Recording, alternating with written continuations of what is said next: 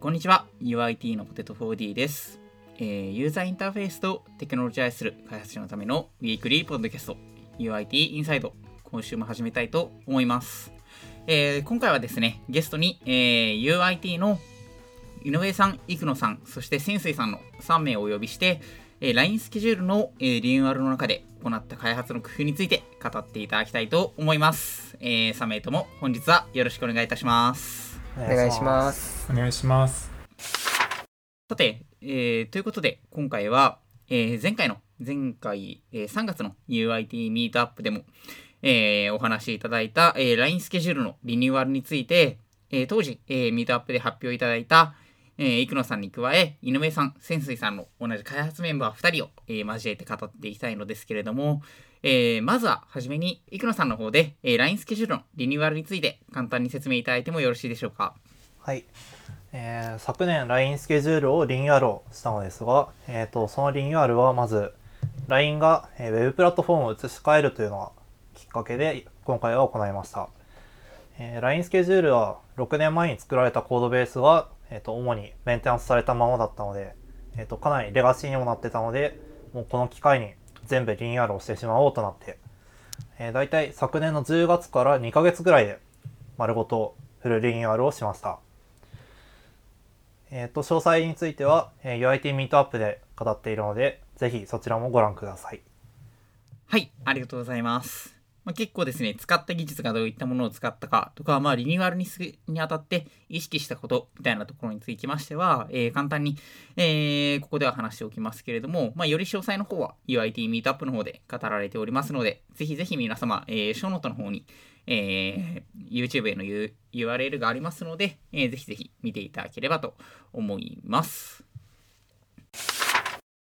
では今日の、えーメインコンテンツとなりますけれども、えー今回ですね、LINE スケジュールのリニューアルというところで、まあ基本的に提供するサービスの機能はそのままに、えー技術的な部分で、まあ LINE の、えーウェブアップ基盤を変えつつ、全体的にコードベースも刷新するっていうところが、えーあったかなと思うんですけれども、えーやはりですね、結構こういったリニューアル系って、まあこういった機会だからこそできる技術的な、えー何かした挑戦だとか、まあ、えあるいはこうした方がいいんじゃないかっていうところの、え改善案みたいなのを、え思いっきり取り込めるっていうところがあるかなと思っております。えー今日はですね、えー皆さん、えー3名とも、えっと LINE ニュースの開発を普段行っているメンバーでもあるかなと思いますので、まあそこと比較してっていうところも含めて、えー今回、えーリニューアルだからこそできた改善とか、まあ取り組みみたいなのがあったら聞いていきたいなと思っております。では、まあ、せっかくなんで、結構、生野さんにはミートアップでも話していただきましたし、井上さんから何かあれば聞こうかなと思うんですけど、井上さんなんかありますかね？そうですね。あのーやっぱチャレンジするところが大きかったんで、いろいろ開発としてはチャレンジしたい。あの、リニューアルっていう最終的な何か作る成果物っていうのはもう決まってたんで、それに向けてニュースでは取り入れないものとしては、ストーリーブックのあの導入が挙げられますね。こちらは多分ミートアップの方でも話されたと思うんですけど、スケジュール自体は結構、なんていうんですかね、他の今まであの触ってきたメンバーみたいなのも結構曖昧でどの人が今後このあのスケジュールにつくかっていうのがわからない状況ではあったんで結構デザインベースコンポーネントベースで UI のコンポーネントベースでどういうものがスケジュールで使われてどういうデザイン配置あのスタイル当てられてるからっていうのを一発で見え見えるような形で表現したくていろいろあったんですけど、まあ、ストーリーブックが結構有名なんで導入してでコンポーネントプレゼンテーション層のあの本当に機能っていうよりも表示部分のコンポーネントは作るときは必ずあのコンポーストーリーブックでストーリーを作るっていうルールで運用して実装したんで結構の数の UI コンポーネントがストーリーのところで表示されてて結構力を入れたポイントではありますね。ああ、なるほど、なるほど。結構ストーリーブックって後追いになりがちなところが多いかなと思うんですけど、まあ初めの方から結構そのストーリーを前提として開発するっていうルールにしてみたっていうところですかね。そうですね。なるほど。そうですね。なんかプルリクエストのテンプレートのところでも、チェックリストをこうデフォルトでつけておいて、こうストーリーブックを作ったかっていう項目をちゃんと作ったので、割と運用はできていたんですけど、えっ、と、途中からはちょっとおざなりになってしまって、なんか管理が そうですね。コンポーネントを作成するときはともかく変更するときがやっぱまあ。コストが高くて若干下ってしまったかなとは思いますね。そうですね。そなんかチェックリストあったって話ですけどなんかそこはどうなんですか？結構そのチェックはしてなくてなんか、まあ、チェックはしてるけどコメントの方にここ追従できてないですって書いてあるような感じだったんですかね？更新の場合って。というかなんというかえっ、とレビューの際にいちいちストーリーブックまでチェックをレビュアーの方がしてなかったのが大きいですね結構。ああなるほどなるほど。主にそのチェックリストはそのレビューを作った人がつけるものだったのでそうですね。レビューの観点にあまり含んでなかったんでというのが大きいですね。なるほどなるほどなるほど。あとはあれもありますね。あのストーリーブックの追加は結構目に入りやすいですね。今回コンポーネント入れたんで追加するっていうのは入れやすいんですけど、ストーリーブック自体は CI にあのリントとかかけてなかったんで変更すると例えばプロプス変更するだけでエラーが出ちゃってストーリーブックだけ落ちてるみたいなケースはちょっとありましたね。だからそこら辺の見直しはもう少し必要だったかなとは思ってます。潜水さんはどうです？そうですね。ストーリーブック結構3名ともその開発当初から結構バラバラな書き方ししてたんですよね。なんか書き方統一できてなかったところがちょっと反省かなと思っあてますね。でそれに関しては開発終わってリリース終わってからおふふ僕以外のお二人はニュースの開発に戻ったんですけれど僕はしばらくまだスケジュールにいてその時にストーリーブックの書き方みたいなのを揃えたりとかはしててそれそうですね僕らストーリーブックはコントロールスとアクションっていうアドオンを使ってたんですけれどあはいはいはい。全部のプロップに入れるみたいなことをしてたのでそうですね。今後役に立ってくれるといいかなと思います。なるほどなるほど。一応そのあたりはその統一されてなかった部分とかは後からあの解消はしたというか全部まとめて統一はしたんですね。はい。そうですね。これからそっちにして従ってストーリーブックを作るといい感じになると。いいですね。はい。次でもあれですよね。なんか結構 LINE スケジュールってその初見の人が触りやすいところではあるんでそれをこう守ってもらうための工夫も結構これから必要になりそうですよね。そうですね。うんありがとうございます。なんか他ストーリーブックへの思いがあったりしませんか？今回初めて触ってみたんですけどはい。思ってたよりもコマンド一発で立ち上がったりなんだ体験がすごい良かったですね。使いやすいですね。やっぱニュースだとあんまり今からストーリーブック入れるのは大変だったりはそう厳しいですね。なんだ部分的にしか入っていかないというかコンポーネント数も多いので全体一括では難しい気がするので、うんうんうんそうですねまあ、初めから今回みたいに入れてっていうところだったらまあ有効に働くかもなみたいな。そうですね。ところですかね、結構ストーリーブックって単体で動かないといけないコンポーネントしか入れられないと思うんで今回のリニューアルだと結構そこら辺を逆に意識してから作り始めたんで入れやすかったですけど既存のプロジェクトってなると結構難しいところはあるかもしれないですね。まあ、まあそうですよね。こういうのって結構、まあ、テストい後から書くのが大変とかと まあ同じ感じはしますよね。なんか次こういう工夫したみたいなのあったらぜひ紹介していただきたいんですけど何かありますか？えっと結構 LINE スケジュールのスケジュールがスケジュールっていうのは納期までのスケジュールっていう意味でのスケジュールなんですけど、はい。が結構カツカツになって最後の方だとあの、まあ、結構スペックアウトした箇所もあったんですね。でその時に導入したのが、まあモブプログラミングでもともとそうですねあの開発する中でレビューの箇所が時間がかかっているっていう課題がありましてえっとこのスケジュールっていうのはそもそもの本業の LINE ニュースと兼務してスケジュールをリあのリニューアルしていたんですけど、えっと、各々でプログラム書いて PR を出してレビューしてっていう風にやるとそのニュースの兼務してる時間と埋め合わせるとあの結局レビューされるまでのリードタイムみたいのが長くしなってしまうっていう課題があって、はいはい。最終的にあの結構そこのレビューがなんていうんですかね、コミュニケーション発生してこれ修正してくださいみたいなののコミュニケーションが発生すると時間かかってしまう問題があったんで、モブプログラミングで、まあ、反強制的にこの時間に集まって、あの、レビューまで終わらせましょうみたいな目標を立てると結構早く進んだっていう経緯もあって、モブプログラミングが結構うまくいったなっていうふうに思ってますね。そのあたりどうですか？他のメンバーはじゃあ生野さん的に。そうですね。今回とにかくなんだろう。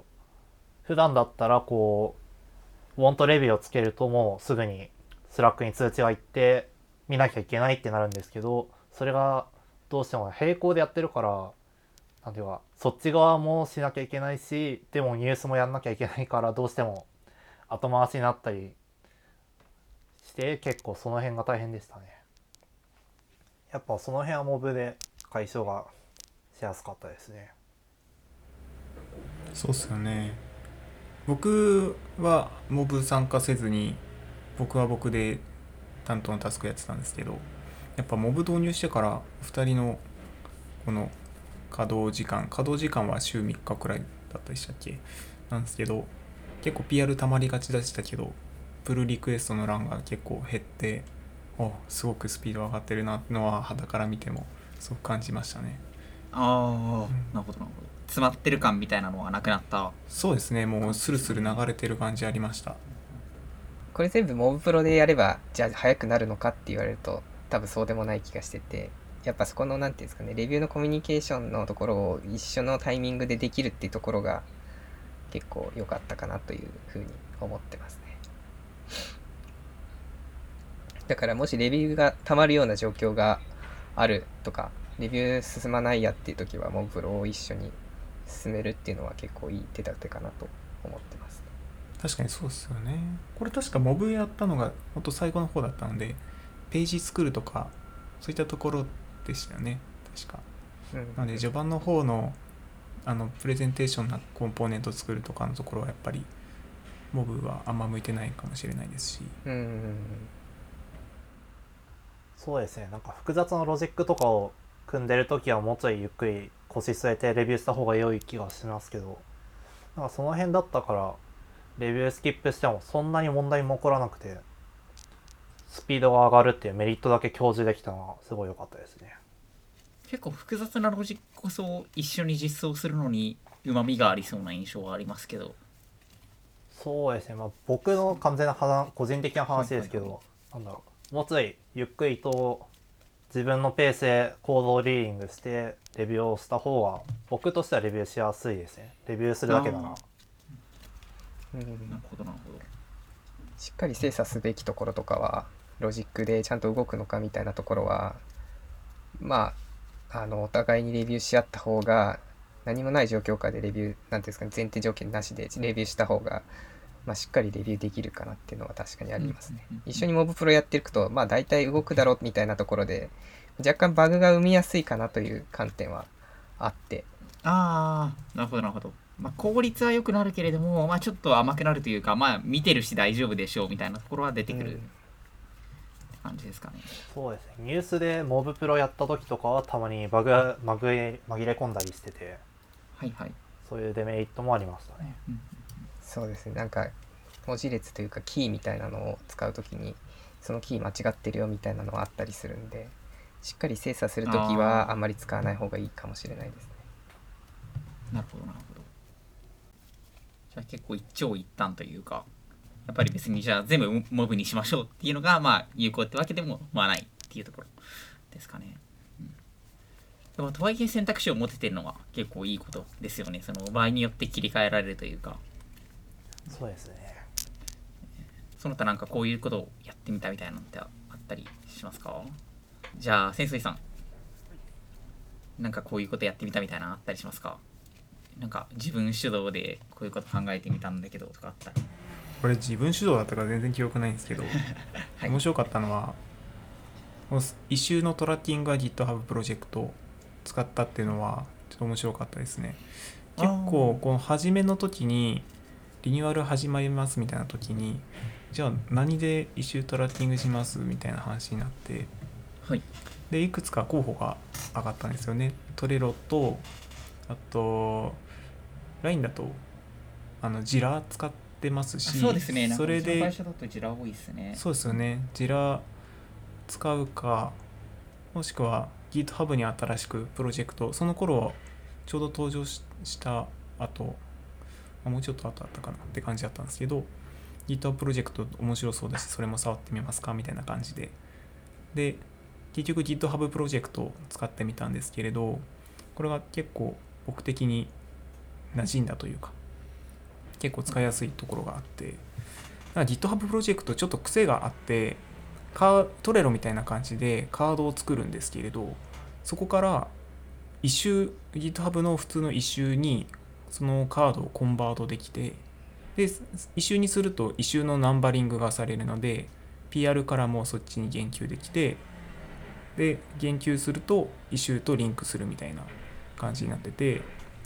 なので PR のこのマージ済みとかのこの state が issue さらにはこのプロジェクトの issue のこの状態にもあの反映されていくのがすごくまた自動化されてる感じがあって使いやすかったですね。ここは結構良かったかなと思うポイントです。結構こううちの会社だと QA さんとかとのやり取りってジラになりがちなところがあると思うんですけどそこはあのーなんか使い分けたりとか今回したん？そうですね、そうです、そうです。えっと、やっぱり QA さんとは、えっと、ジラの意思を立ててくださるので、QA さんとか企画の方とのやり取りはジラの方でやりつつ、で、そっちでイシューが立ったら、GitHub プロジェクトにも作ったり、作らなかったり、はいはいはい。そうですね、QA さん主導のバグのイシューだったら、ビえージラの方でトラッキングしてた記憶ありますけれど、そうですね、そんな感じで結構使い分けて使えたのも良かったところですね。開発主導のイシューは GitHub プロジェクトみたいな。そうですそこのねリリースの管理をそっちでしてたのがメインでしたね。まあ。バグ修正というかはそっちのスケジューリングするとために使っていたっていう。はいはいはいはい。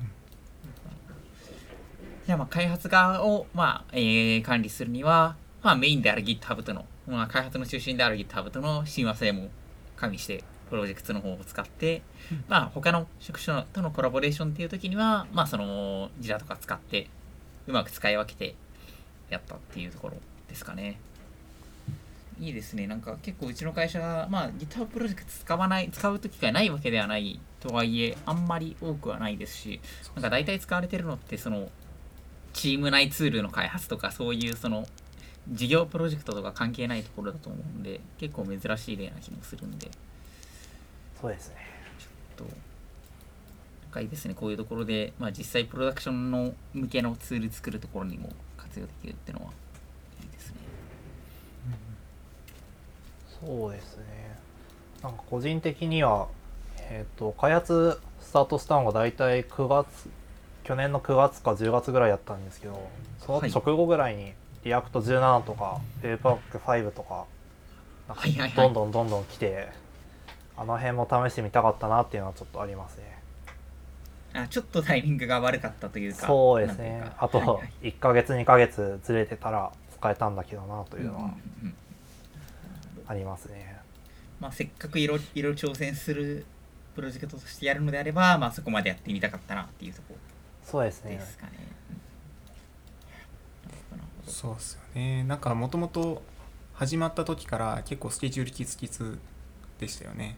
なので、 React 16で始めちゃったので、今から17にするのにこう数作のはなみたいな感じで見送っちゃったのが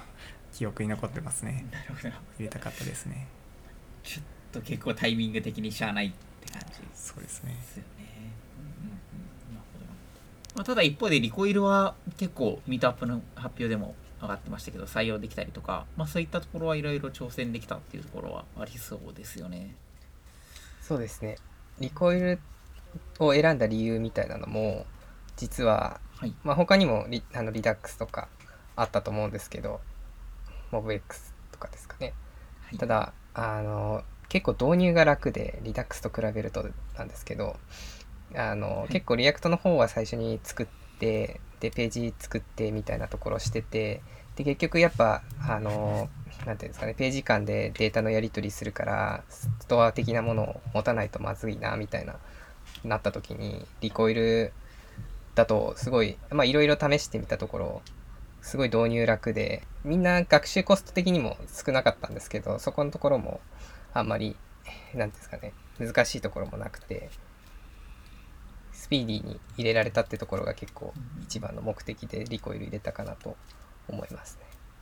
まあ技術的にも薄くて導入しやすくてかつまああの新しいものにはなるけれどもキャッチアップもそんなに大変じゃなかったっていうのは結構プラスに働いたって感じはい。ですかね。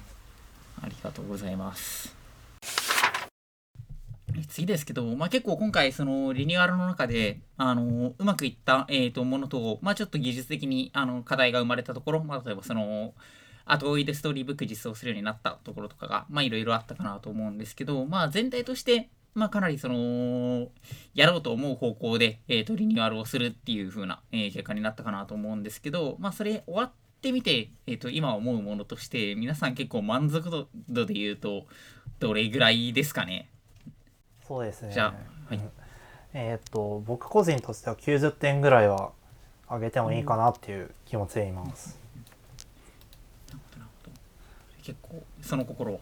そうですね結構ディレクトリ構成とかもはっきりと作ってその辺も検討しながらやったので非常に新しく入った人も見やすいしなんか久しぶりに触る時もここがこのコンポーネントの構成だからここにコンポーネント追加すればいいんだなとかかなりはっきりと分かりやすい構成になったのでのそういう意味では前のリニューアル前よりはだいぶ良くなったかなと思ってます。まあ結構その目標としていたその人が変わったりするし触る機会もそんなに多くないっていう時の時の、まあ、想定する開発者に結構便利な形に落ち着いたかなっていうところそうですねですかね。うんじゃあ井上さんどうですか？そうですね。僕も結構点数高めで、意外と課題は結構の、あ、課題は結構残ってるんですけど、あの最近もまたちょっとスケジュール、リニューアル後に、あのなんていうんですかね、機能追加みたいなのをする予定があって、そこで触ってみたところでもかなり、なんていうんですかね、扱いやすくて、ニュースでも、ニュースよりも全然扱いやすいんで、あのまあ結構、新しいチャレンジだったんで課題は残るところではあるんですけど僕も90点とか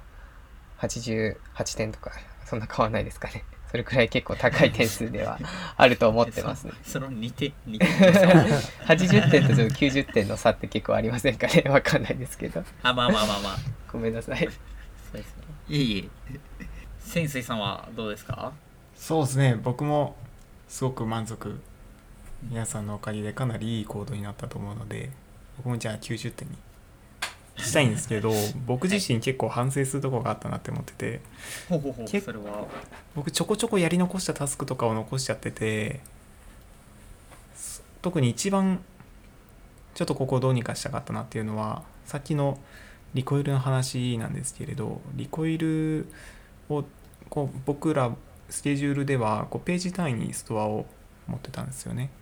ページ単位で state をいくつか入れて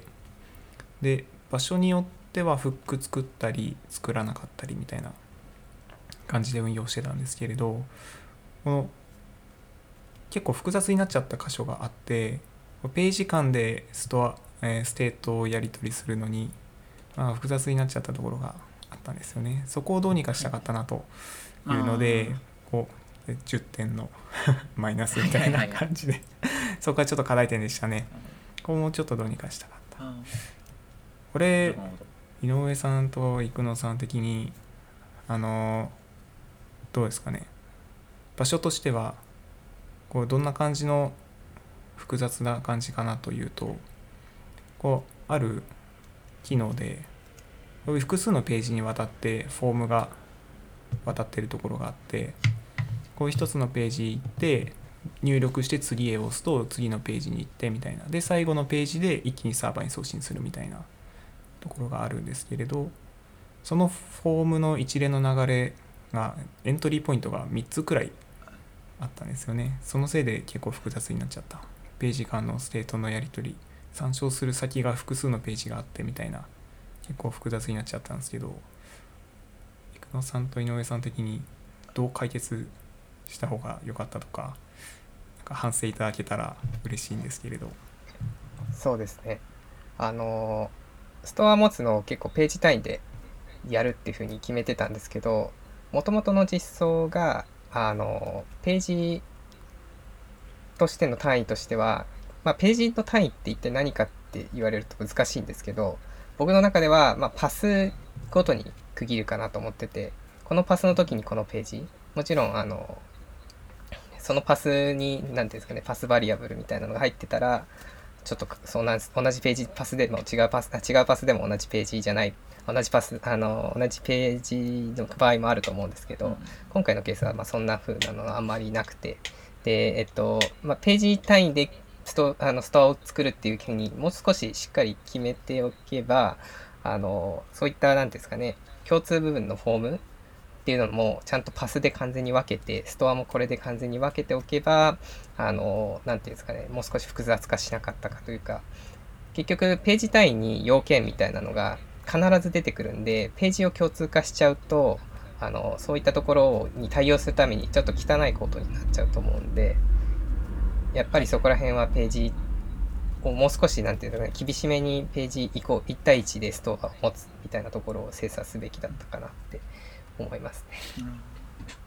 確かに。そうですよね。あそこそうなんですよね。今回リニューアルだったんで既存のコードベース見ながらみたいな結構実装の仕方してたんですけれど結構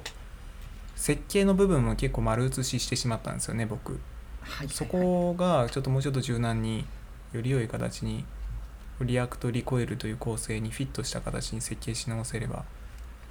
よかったですね逆になんか生野さんはあれですよね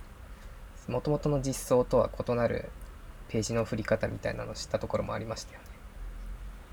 そうですね。えっ、と、元の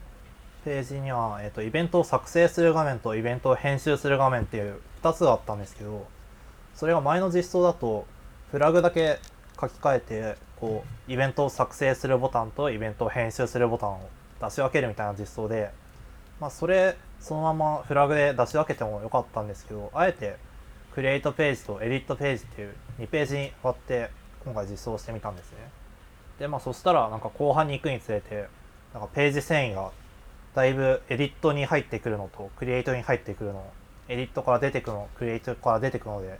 なんか全然違っていたりなんか意外と要件が違っていてそうですねページのタイトルの部分の文言が違ったりとかなんかそういうところで割っておかなかったらこれは結構まずかったなっていうところがあってこれは割ってよかったなと思います。そうですね。なんかあれですね。単一責任の原則っていうあれですよね。それにのっとって設計ができてたかなとは思いますね。さっきのそのページも同じ感じで割っていればもうちょい良かったのかもしれないですね。確かにそうですよね。ありがとうございます。まさにその作成ページから僕のフォームにつながるんですよね。なのでそこから一気に複雑になっちゃう。そこが作成の流れの僕のフォームと他のまた別の流れのフォームで分けた方が良かったですかね。はいここは反省です。10点分です まあでもどうしても基礎の行動があるとその辺って、まあ、にまあ、別に似せようと思ってもなくなくても似てしまうっていうか今の仕様がそうなんでっていうところがあるとは思うんですけどまあそこはあえて、まあ、その必要性みたいなところでうまく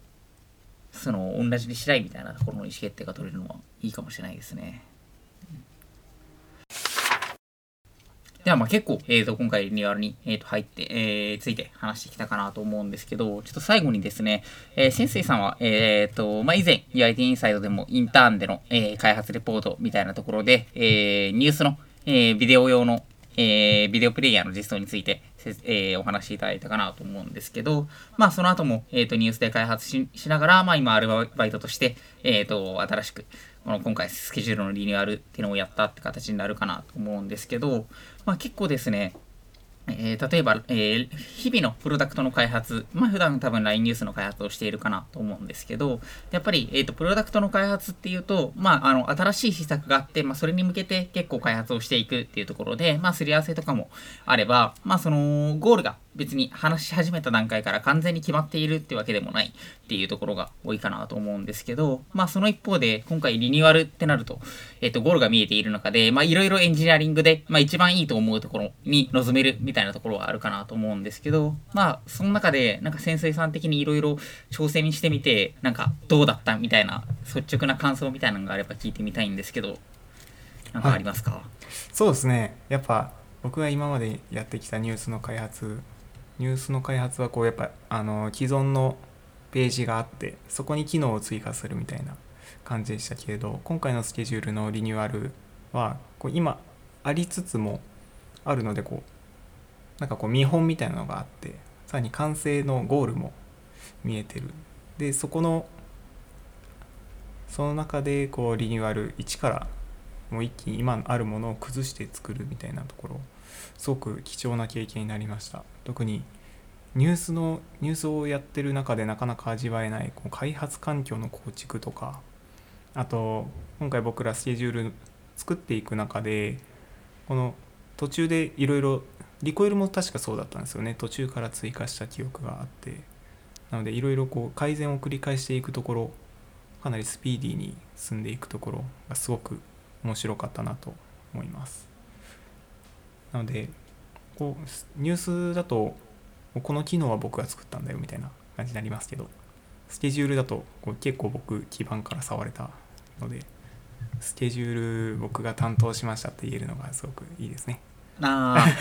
あ、面白い面白かったです。スケジュールありがとうございました。どうですか？またこういうリニューアルやあったらややりたいですか？はいすごくこれすごく面白かったです。僕なんならニュースの機能開発よりもこっちの方が楽し 楽しかったですね。楽しさはすごくこっちの方が上ですね。なんかやっぱこう本当にニュースも結構新しめですけれどこのスケジュールは本当に最新の技術ばっか使ってすごく最先端な開発ができたかなと思います。開発しててすごく楽しかったです。やりやすかったですしちょっとまたなんかこういうの機会あったらですね。はいもうすごくちょうどいいタイミングでこの話が舞い込んできたので超いい奇跡ですね。よかったです。